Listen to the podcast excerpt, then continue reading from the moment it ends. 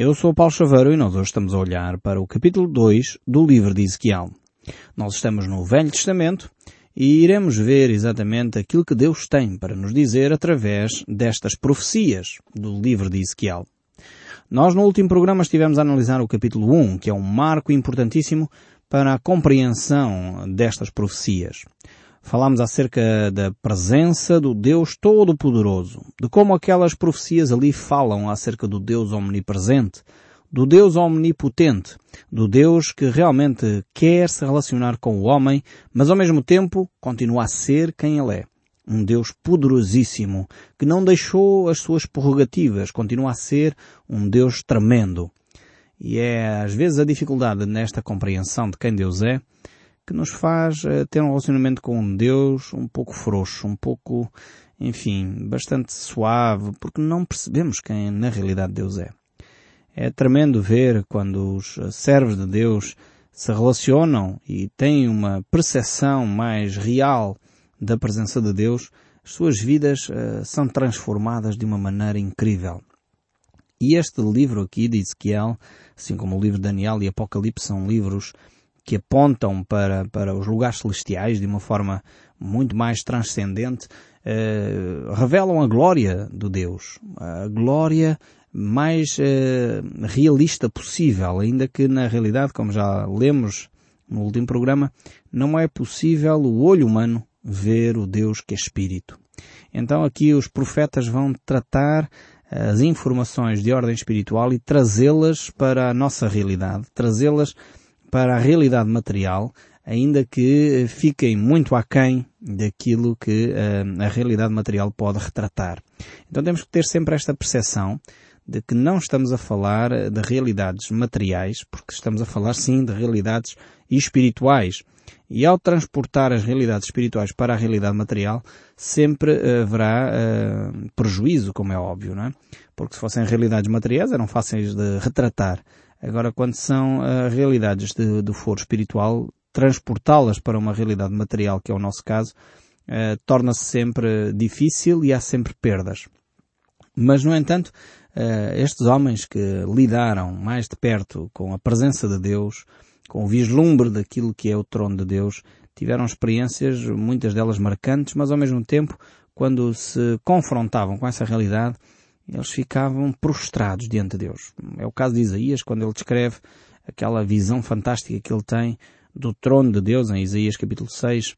Ele diz a certa altura no verso 5, Então disse eu, Ai de mim, estou perdido, porque sou homem de lábios impuros, habito no meio de um povo de impuros lábios, e os meus olhos viram o Rei, o Senhor dos Exércitos.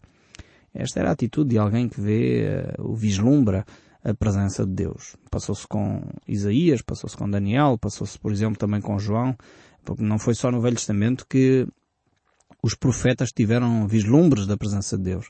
Mesmo no Novo Testamento, mesmo aqueles que eram discípulos de Jesus, já tinham convivido de perto com Jesus feito homem e com Jesus ressurreto. Mas ao perceberem quem Jesus era eh, na sua realidade espiritual, caem prostrados diante deles. Diz o apóstolo João, no capítulo 1 do, do livro do Apocalipse, no verso 17, Quando o vi, caí aos seus pés como morto. Veja o impacto que a presença de Deus uh, tem sobre João. E estamos a falar daquele que era o discípulo amado de Jesus. Quando ele percebe quem na realidade Jesus é em termos espirituais, ele cai aos seus pés como morto. Porém, ele pôs sobre mim é a sua mão direita, dizendo, não temas, sou eu o primeiro e o último. É, é um texto que, certamente nós, quando lá chegarmos, vamos dedicar uh, tempo suficiente para o analisar, mas é um texto que manifesta toda a grandeza de Deus. E todos os servos de Deus que tiveram este impacto, este encontro com Deus vivo e verdadeiro, com o Deus Todo-Poderoso, tiveram e passaram por esta experiência. Ficaram quase como mortos diante da presença do Deus Todo-Poderoso há um, um, desgaste físico, um desgaste psíquico, um, um desgaste emocional uh, tremendo para quem é confrontado com a santidade de Deus. Ao mesmo tempo há um enriquecimento espiritual uh, de uma forma tremenda também. É o oposto. O, o, físico se opõe àquilo que é espiritual. Enquanto o físico é, desfalece diante do Deus que é espírito, o espírito se fortalece na presença de Deus. É de facto algo tremendo. E por isso nós, seres humanos, temos esta dificuldade em lidar com as questões de matéria espiritual. Porque nós somos físicos. Somos seres físicos. Temos uh, corpo. Uh, este corpo material que nos aprisiona. E realmente quando chegarmos à presença de Deus na plenitude, com o corpo transformado, com o nosso espírito renovado em, em Cristo, aí sim uh, poderemos ter um contacto completamente diferente com Deus. É por isso que eu estranho às vezes determinadas pessoas que dizem que tiveram a visão de Deus e etc. e não relatam este aspecto tão, tão uh, profundo como vemos aqui João relatar. Estamos a falar de um discípulo de Jesus, um apóstolo, portanto, uh, a situação do encontro com o Deus que é Espírito após a vinda de Cristo mantém-se igual, idêntica. Os homens de Deus, não era só no Velho Testamento que não tinham, uh, portanto, Cristo ainda não tinha vindo, alguns poderiam alegar, ah não, hoje podemos ter um relacionamento diferente com Deus e uh, quando temos visão da presença de Deus já não sofremos este, este impacto, não, de forma alguma. Este impacto continua sobre nós. Tanto que João experimentou uh, na primeira pessoa e ele caiu como morto aos pés de Cristo. Uh, e de facto temos que analisar quando alguém vem com histórias de que viu, uh, teve uma visão acerca de Deus, como é que a pessoa relata. E alguns relatam tocato lá, como se Deus fosse ali, uh, enfim, o amigo da esquina que ele cruzou e tudo mais. Punhamos dúvidas quando alguém relatar um, alguma, algum fenómeno desse género, tínhamos atenção àquilo que as Escrituras mais uma vez dizem sobre este assunto. Mas voltando aqui ao, ao capítulo 2 do livro de Ezequiel, diz assim o texto bíblico. Esta voz me disse, agora Ezequiel vai relatar o que acontece. Filho do homem, põe-te em pé e eu falarei contigo. Mais uma vez parece que um, Ezequiel, após esta visão que ele acabou de narrar, ele fica prostrado diante de Deus. Também mais um exemplo de que a presença de Deus, o vislumbre da presença de Deus, uh, coloca os servos de Deus prostrados, de rastos, deitados na presença de Deus. Não suportamos, de facto, a santidade, aquilo que Deus é na sua totalidade. E por isso Deus tem necessidade de dizer, levanta-te. Levanta-te, Ezequiel, filho do homem. É uma expressão interessantíssima, usada aqui por Deus, um, ehm, para que, para com Ezequiel que é também, não sei se já reparou, a mesma expressão que Jesus Cristo utiliza para si. Eh, é uma expressão pouco usada no Velho Testamento. É só Ezequiel e Daniel que a usam. Eh, e é interessante também ver que é Ezequiel e Daniel que relatam eh, a vinda de Cristo, Jesus, no futuro. E esta, esta Ezequiel aparece aqui, esta expressão, filho do homem, cerca de 100 vezes no livro de Ezequiel. O próprio Senhor Jesus Cristo utilizou esta mesma expressão para si próprio uh, mais de 80 vezes, seguramente. E, e esta expressão aqui, filho do homem, uh, aponta-nos para, de facto, a humanidade, portanto, aponta-nos para a humilhação que Jesus sofreu, aponta-nos para o sofrimento, simboliza a fraqueza humana, uh, mas também ela simboliza, também aponta para uma vitória, para a vitória que Cristo pode trazer para a nossa vida. Por isso é curioso ver aqui Deus a utilizar esta expressão filho do homem para com Ezequiel. Ezequiel então uh, recebe um trabalho uh, importantíssimo que é falar ao povo uh, de Israel. A um povo revoltado, a um povo que está afastado de Deus, a um povo que está no cativeiro. E esta é a grande missão que Ezequiel vai receber. Diz o verso 2 do capítulo 2 do, do livro de Ezequiel. Então entrou em mim o Espírito, quando falava comigo, e me pôs de pé, e ouvi o que me falava.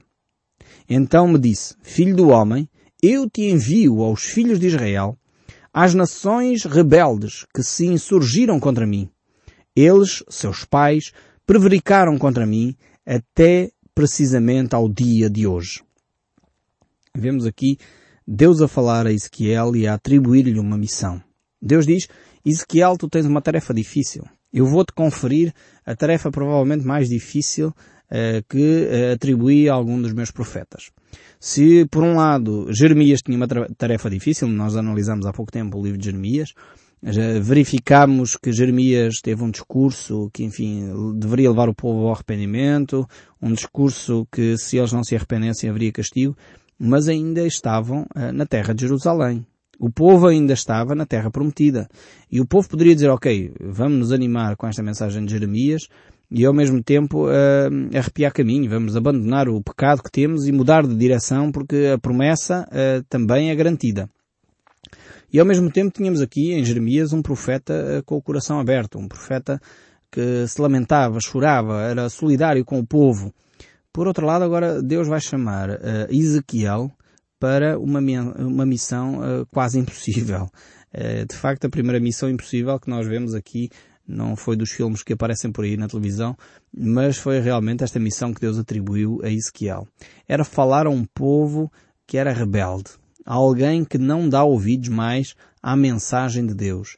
E é um povo que agora está no cativeiro, já não está na terra prometida, já não está uh, num lugar onde diz, ok, há esperança. Uh, não, Ezequiel tem uma mensagem difícil para um povo difícil. E realmente era algo tremendo, aquilo que Deus chamou Ezequiel a fazer. E o verso 3, ele diz claramente, Filho do homem, eu te envio aos filhos de Israel, às nações rebeldes. Não é uma nação qualquer. É uma nação que é rebelde, alguém que não aceita aquilo que eu vou dizer, que não, que, que facilmente vai rejeitar a mensagem que vais proferir. E se insurgirão contra mim. Eles e seus pais prevaricaram contra mim até precisamente ao dia de hoje. Deus está consciente de que a missão de Ezequiel é uma missão difícil. Mas ao mesmo tempo, esta missão difícil que Deus dá a Ezequiel revela o amor de Deus para com o seu povo. Deus percebendo que o povo é rebelde. Deus percebendo que o povo se tem insurgido contra ele. Deus percebendo que o povo não quer ouvir a sua palavra. Mesmo assim ele diz, Ezequiel, eu quero dar mais uma oportunidade ao meu povo. Eu vejo aqui, de facto, o amor de Deus para com os seus filhos de uma forma tão marcante. É como se um pai que tem vários filhos eh, em casa, eu tenho três, e cada um tem a sua maneira de ser, cada um tem a sua personalidade. Um é mais afável, eu digo uma coisa mais facilmente aceita, o outro contesta aquilo que eu digo, o outro tenta negociar quando eu faço uma afirmação. E às vezes é difícil negociar com os filhos. E imagina aqueles pais que têm filhos rebeldes, graças a Deus não é o meu caso, mas que têm filhos rebeldes em que o pai dá uma orientação e o filho revolta-se contra o pai, não quer, não, antes pelo contrário, vai fazer contra aquilo que o pai orientou. E um pai não deixa de amar o seu filho. E aqui, neste contexto em que Ezequiel é inserido, o contexto histórico e cultural, vemos que Deus está a dizer, mesmo assim eu vou dar mais um passo na direção dos meus filhos. É como se você tivesse falado com o seu filho diz, olha, muda de vida, abandona talvez as drogas, deixa esses vícios, uh, muda de direção, não sejas, não tenhas esse tipo de comportamentos para com a pessoa e, o filho diz, já não quer saber, eu vou mudar de casa, eu vou-me embora, não quer saber mais daquilo que o pai tem para dizer ou a mãe tem para dizer. E saiu de casa, foi-se embora, uh, abandonou as orientações que você disse, e passado um mês ou dois, você, por amor ao seu filho, diz, eu, eu ainda vou falar com ele eu ainda vou ter uma conversa com ele. Talvez peda a alguém conhecido, olha, sabes onde é que o meu filho está? Eu, marca um encontro com ele porque eu quero falar com ele. Tenho tanto amor, saudades por ele que eu não posso deixar que ele continue a estragar a sua vida desta forma. E foi exatamente o que Deus fez através de Ezequiel. Ele percebia que a nação era uma nação rebelde. Deus sabia que eles estavam insurgidos contra Deus. Deus sabia que eles não queriam ouvir falar de Deus, mas Deus diz, eu amo tanto este povo que eu ainda vou dar mais uma oportunidade. E diz o verso 4, os filhos são de duro semblante e obstinado coração. Eu te envio a eles e lhe dirás, assim diz o Senhor. Que tremendo amor este de Deus. Eu, de facto, quando olho as Escrituras, alguns dizem, ah não, a gente olha para o Velho Testamento e vemos ali um Deus rigoroso, um Deus mau, um Deus, uh, enfim, que promove a guerra. Eu, quando olho para as páginas da Bíblia do Velho Testamento e do Novo, eu vejo o mesmo Deus. Um Deus que não muda, um Deus que continua a amar o seu povo. Veja um povo, sim, um povo rebelde. um povo que não quer ouvir a voz de Deus. Um povo que no Velho Testamento recusa todas as tentativas que Deus faz de se aproximar deles. Isso sim eu vejo nas páginas do Antigo Testamento. E vejo alguma diferença nas páginas do Novo. Em que há um povo receptivo, um povo que procura em humildade e percebe que sem Cristo nada podemos fazer. Mas nós hoje, cristãos deste século, podemos continuar a cair no mesmo erro. Podemos cair no mesmo erro que o povo de Israel caiu naquela altura e tornar o nosso coração obstinado, ficar com um duro semblante, deixar de ouvir a voz de Deus. E quantos cristãos, ou quantos que se dizem cristãos, continuam a não ser verdadeiramente crentes? Pessoas que confiam na mensagem de Deus. Têm o seu coração obstinado, não querem saber mais nada de Deus, não leem as Escrituras, não leem a Bíblia.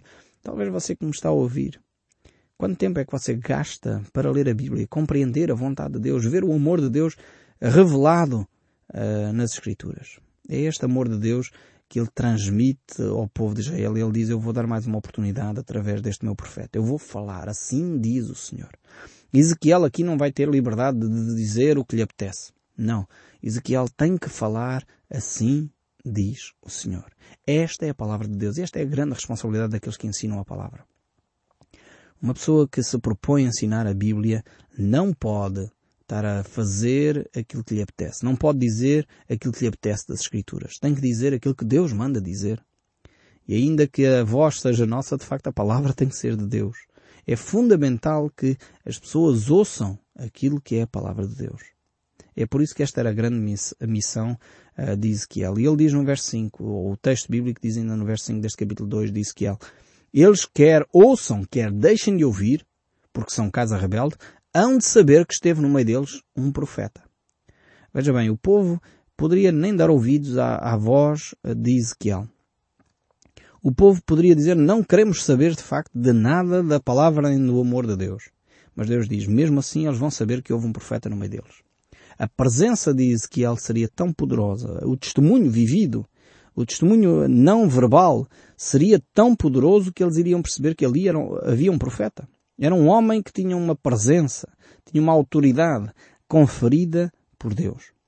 É a mesma coisa quando aconteceu com Jesus Cristo, ele esteve entre nós e, e era interessante que as pessoas olhavam para o discurso de, de Jesus e diziam, mas ele fala com uma autoridade tremenda, não fala como os escribas ou os fariseus.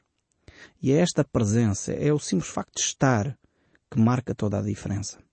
E o povo iria se aperceber, não só por causa do discurso, Ezequiel iria falar, como é óbvio, mas não só por causa do discurso, mas acima de tudo por causa da sua presença, o povo saberia que no meio deles teve um profeta. Que tremendo. Eu não sei se consigo, uh, consegue viver desta maneira, o Evangelho de tal maneira que não pactua com o pecado, que não pactua com as coisas que ocorrem negativas à sua volta. E o facto de simplesmente você estar, não precisa quase de abrir a boca. As pessoas dizem, ok, eu sei que está aqui o fulano tal, como tal, de, vamos evitar este tipo de conversas. Como tal, não vamos contar anedotas sujas. Como tal, não vamos uh, fazer isto. Seria bom que as pessoas tivessem este cuidado simplesmente por você estar presente, porque você é um cristão, porque você vive o Evangelho de Jesus Cristo de uma forma íntegra. Eu lembro-me quando estava a cumprir o serviço militar obrigatório, uh, achei curioso, fizemos um jantar no final uh, da primeira parte da recruta e alguns uh, foram desafiados a dar testemunho, que a importância que os colegas tinham e tudo mais. E alguns disseram, bem, o chaveiro nós nem convidávamos para sair, que era eu, uh, exatamente porque sabíamos que ele não ia connosco para as bebedeiras, sabíamos que ele não ia connosco para as farras, porque já sabemos, ele é cristão, ele não ia pactuar nessas coisas. Eu fiquei admirado por eles, porque de facto nunca me convidaram, nem nunca mencionaram esse facto, e ainda bem. Porque eles sabiam qual era a minha postura. Eles sabiam que eu não iria aceitar determinados comportamentos que eles tinham. E, é esta a vivência cristã. Eles sabiam que havia um servo de Deus no meio deles. Assim como o povo de Israel sabia que havia um profeta no meio do povo. Quer ouçam, quer deixem de ouvir. Talvez eles não ouviram o Evangelho, talvez eles não deram conta daquilo que eu falei muitas vezes, mas mesmo assim eles sabiam que havia um cristão, alguém que se comportava de forma diferente, alguém que tinha Cristo como orientação para a sua vida. Mas prossegue o texto, o verso 6 ainda diz, Tu, ó filho do homem, não os temas, nem temas as suas palavras, ainda que sejam sarças e espinhos para contigo, e tu habites com escorpiões. Não temas as suas palavras, nem te assustes com o rosto deles, porque são casa rebelde. Deus vai avisar então Ezequiel que ele tem que ter cuidado com as pessoas à sua volta. E agora vamos fazer um pequeno salto para o capítulo 13, onde vamos ver Deus uh, preparar este profeta então para esta missão tão importante, tão vital.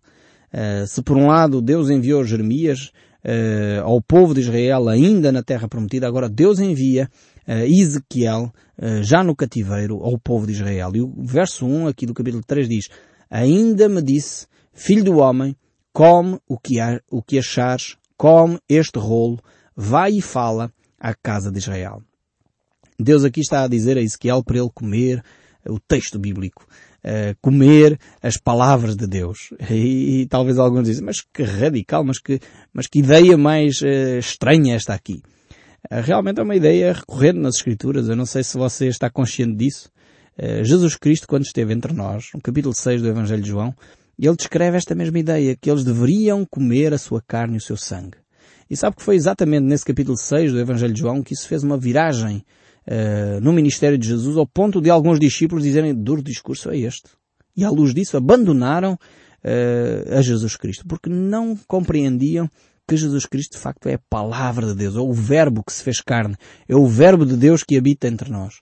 É esta palavra que tem de passar a ser ações, tem de passar a ser pensamentos, temos que transpirar Cristo, temos que deixar que, que essas partículas da palavra de Deus sejam dissolvidas no nosso ser, passem à nossa circulação sanguínea, passem a ser a respiração de cada um de nós. E esta ideia aqui também no livro de Ezequiel. Que ele deveria comer esta palavra, devia conhecer tão bem a Bíblia que ele, ao, ao andar, ao falar, ao respirar, respirava a palavra de Deus vivia esta palavra de Deus. As suas ações eram palavra de Deus. As suas palavras eram palavra de Deus. Os seus pensamentos eram palavra de Deus. Tremenda imagem esta aqui de Deus a falar com Ezequiel, que ele deveria comer este livro, esta palavra. Cada um de nós deve comer esta palavra de Deus também. O verso 4 ainda deste capítulo 3 diz-nos, Disse ainda, Filho do homem, vai, entra na casa de Israel e diz-lhe as minhas palavras, porque tu não és enviado a um povo estranho, nem a fala de língua difícil, mas à casa de Israel, nem a muitos povos de estranho falar e de língua difícil, cujas palavras não possam entender. Se eu aos tais te enviasse, certamente te dariam ouvidos, mas a casa de Israel não te dará ouvidos, porque não quer dar ouvidos a mim, pois a toda a casa de Israel é de fronte obstinada e de coração duro. Eis que fiz duro o seu rosto contra o rosto deles e dura a sua fronte contra a sua fronte. Fiz a sua fronte como diamante, mais dura do que as pederneiras. Não os temas, pois nem te assustes com os seus rostos, porque são casa rebelde. Deus está muito consciente de quem é a casa eh, de Israel. E depois Deus, no final desta reflexão, ainda do capítulo 3, ele diz, Filho meu, filho do homem, eu te dei por atalaia sobre a casa de Israel, da minha boca ouvirás a palavra e os avisarás da minha parte. Atalaia aqui é um sentinela, é um militar que está à vigia, à espera uh, do inimigo. E aqui o povo de Israel tinha este homem, este homem que os estava ali para alertar dos perigos que eles corriam. A pergunta é, será que este povo vai dar ouvidos à voz de Deus? Isso nós iremos ver nos próximos programas. Eu espero sinceramente que o som deste livro continue a falar consigo, mesmo depois de desligar o seu rádio. Que Deus o abençoe ricamente e continue a ouvir o som deste livro.